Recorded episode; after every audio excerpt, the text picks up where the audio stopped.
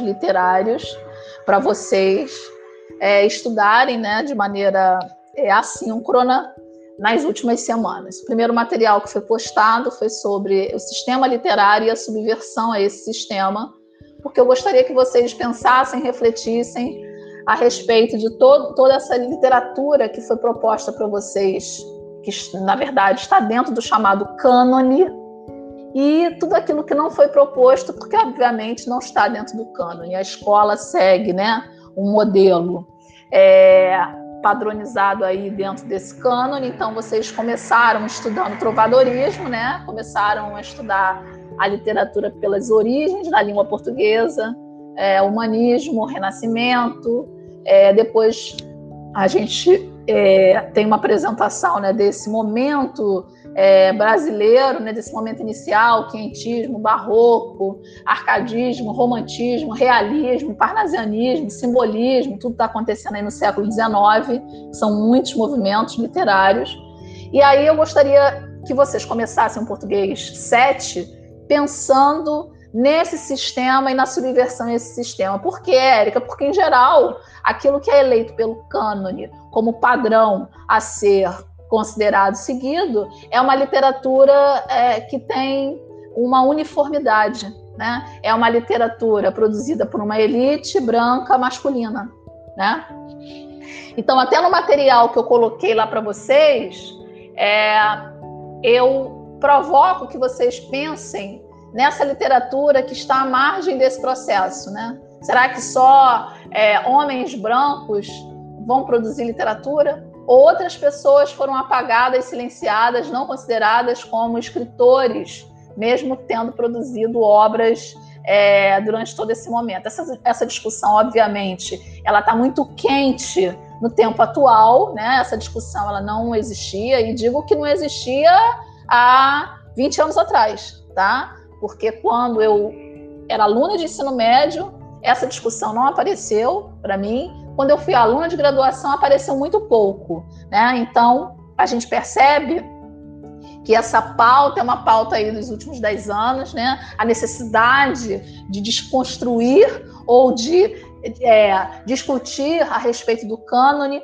e daquilo que não está é, proposto no cânone como uma necessidade de entender as pluralidades ou a diversidade que compõem a realidade brasileira. Né?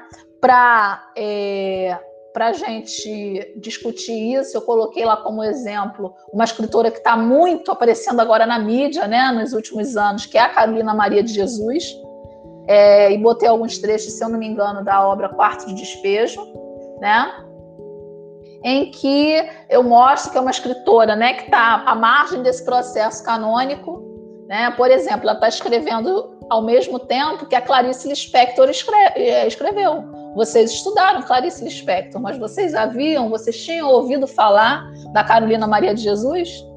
Então vejam, a Carolina, ela não é uma autora que pertence ao cânone, ela está aí é, à margem desse processo, apesar da obra dela ter é, valor literário. Né? E o que é literatura? Primeira discussão, mas aí a gente não encerraria essa discussão nunca, né? Porque por que, que algumas obras são consideradas literaturas e outras não? Né? É, a Virginia Woolf, inclusive no material que eu coloquei, discute essas condições de produção desse escritor, né? Porque vamos, vamos aqui rapidamente dizer, né? A Carolina é uma mulher pobre, favelada, negra, que todo dia cata papel, cata lixo para vender para poder trazer o sustento para casa. Vive uma situação de pobreza extrema e é escritora. Olha as condições de produção, né? Olha as condições que ela tem para produzir essa literatura. Então, há até essa questão importante também, que são essa, esses contextos, essas condições de produção que ainda são, na verdade, um, é, são elementos que é, dificultam ainda mais a possibilidade dessas vozes silenciadas poderem ser ouvidas, né? Porque a pessoa não tem nem tempo para poder produzir, né? Então isso é uma questão extremamente importante para a gente pensar. É, e para falar dessa subversão, eu postei um material lá que vai discutir a importância da literatura marginal. A literatura marginal ela surge né, no momento da ditadura, na década de. É, final da década de 60, 70, tá? E como é que era essa literatura marginal? Eram escritores que não estavam no hall dos escritores é, canônicos escolhidos, eles produziam os textos, eles rodavam, antigamente tinha um, um equipamento chamado mimeógrafo, você usava um carbono, daí você rodava, né? Não tinha xerox, tá, gente? Era um mimeógrafo, você rodava aquelas folhas ali. Então, eles produziam ah, os livretos e eles saíam às ruas vendendo. Em geral, esses textos eles ah, faziam uma oposição a toda a, as questões que envolviam o momento da década de 60 e 70. Vocês sabem que uma das questões importantes era a ditadura. Então, era um movimento que tinha esse olhar crítico em relação a tudo aquilo que esse homem é, brasileiro estava submetido e seja marginal, seja herói, que é o folheto símbolo né, desse, desse momento da literatura, o marginal, tanto é esse, né, que é considerado marginal de forma pejorativa, tanto quanto a gente pode entender, seja marginal, seja herói, é esse que está à margem. Mas no folheto há a figura de um jovem que havia sido morto dentro de um combate aí é, com essa polícia repressora. Então, depois, se vocês tiverem oportunidade, eu posso até postar também lá na, no Google Classroom de vocês. É uma imagem é, extremamente chocante que representa aí esse momento.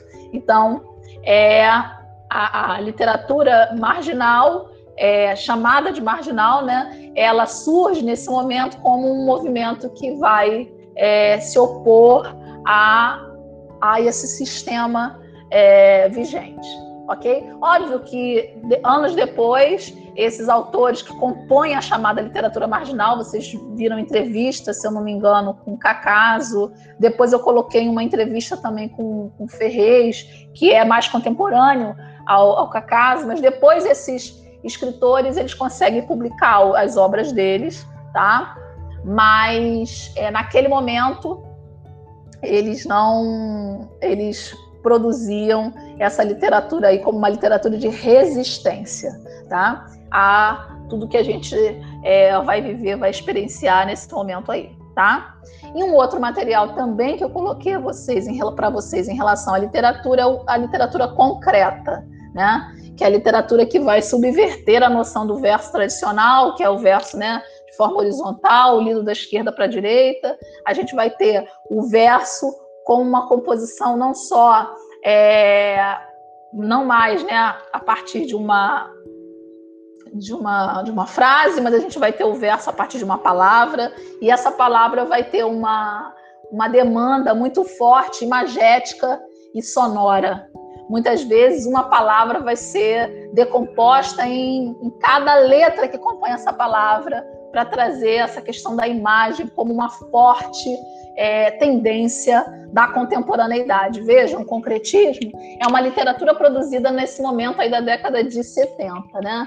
É, em que há mudanças é, é importantes é, que apontam para uma pós-modernidade, a importância da imagem, da rapidez, da velocidade. Então, esses elementos também vão espelhar a forma como vai se produzir né, essa literatura nesse momento.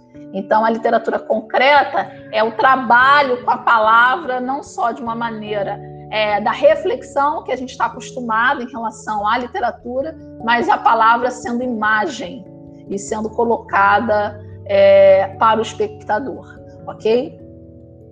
E um outro material que eu postei que era para falar sobre subversão foi subversão ao sistema literário foi um depoimento de uma escritora é, que é uma estudiosa é, da Carolina Maria de Jesus que é um, o depoimento da Conceição Evaristo em que ela explica o conceito da escrevivência que foi um conceito criado por ela né, a partir da leitura da Carolina e da, da obra dela que a obra dela também é muito, digamos assim, né, tem como base aquilo que ela viu, que ela observou, que ela analisou na Carolina. O que é a escrevivência? A escrevivência é você entender que a literatura pode ser produzida a partir da vivência de alguém, da realidade de alguém, que nada mais é o que a Carolina faz no quarto de despejo. O quarto de despejo é um diário. E nesse diário, ela vai colocando o seu dia a dia, a sua realidade, as suas dificuldades, a falta de comida, mas ela não tem só fome de comida, ela tem fome é, de, de cultura, ela tem fome por justiça social. E quando ela fala de si, ela não fala só de si, ela fala de todos aqueles brasileiros que passam pela mesma realidade dela. Né? Ela é uma mulher negra, moradora da favela do Canindé, mãe solo. Então, quando ela fala de si, ela não está apenas falando da sua realidade, mas ela está encampando todas essas vozes silenciadas da nossa realidade. Ela fala desse brasileiro que, por trabalhar tanto, não consegue nem refletir sobre a desigualdade, sobre a necessidade de justiça social, né? Então, a escrevivência é essa, esse termo né, criado pela Conceição Evaristo para dizer que a vida pode ser transformada, a realidade vivida pode ser transformada em literatura. É uma entrevista belíssima.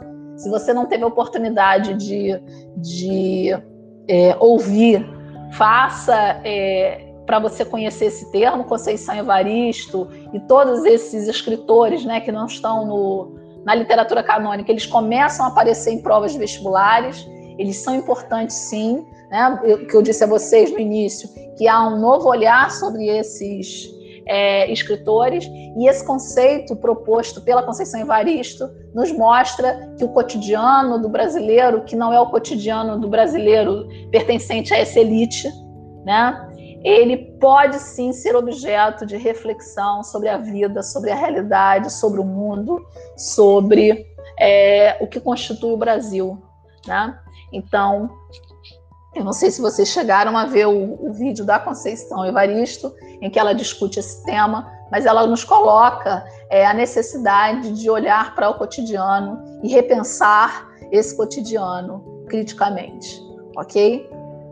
Então, basicamente, o que eu postei lá sobre literatura é, foi isso, né? Para vocês pensarem na necessidade da subversão ou pensarem nesses escritores que não são contemplados pela tradição literária, tá? Vocês é, pensarem é, nessas literaturas ou nessa, nessas formas contemporâneas de produzir literatura pautadas nas imagens ou na transgressão, tá? E pensarem que é possível produzir literatura a partir da realidade desse homem simples, desse homem, quando eu digo é, desse homem, dessa mulher, né, simples, dessa mulher, desse homem que não está é, colocado aí é, como prioridade ou não estava colocado como prioridade. Obviamente, vão aparecer temas é, muito importantes para a gente discutir na nossa realidade, como é, o machismo, o racismo, é, a necessidade por justiça social, a crítica ao sistema político e tantas outras pautas é, necessárias para é, compreender a realidade brasileira, porque a gente aprende ou a gente ensina a literatura para que a gente consiga também refletir, também refletir sobre a nossa realidade, sobre as nossas questões, né, que precisam ser trabalhadas aí. Alguém tem uma, uma, uma pergunta? Alguém tem alguma questão para colocar? Alguma dúvida? Eu falei sem parar, né? Fala, Rafael. Eu acredito que não tenha, professor. Rafael tá baixo. É porque eu sou tô meio surda, né? Acredito que não tenha nenhuma, professor.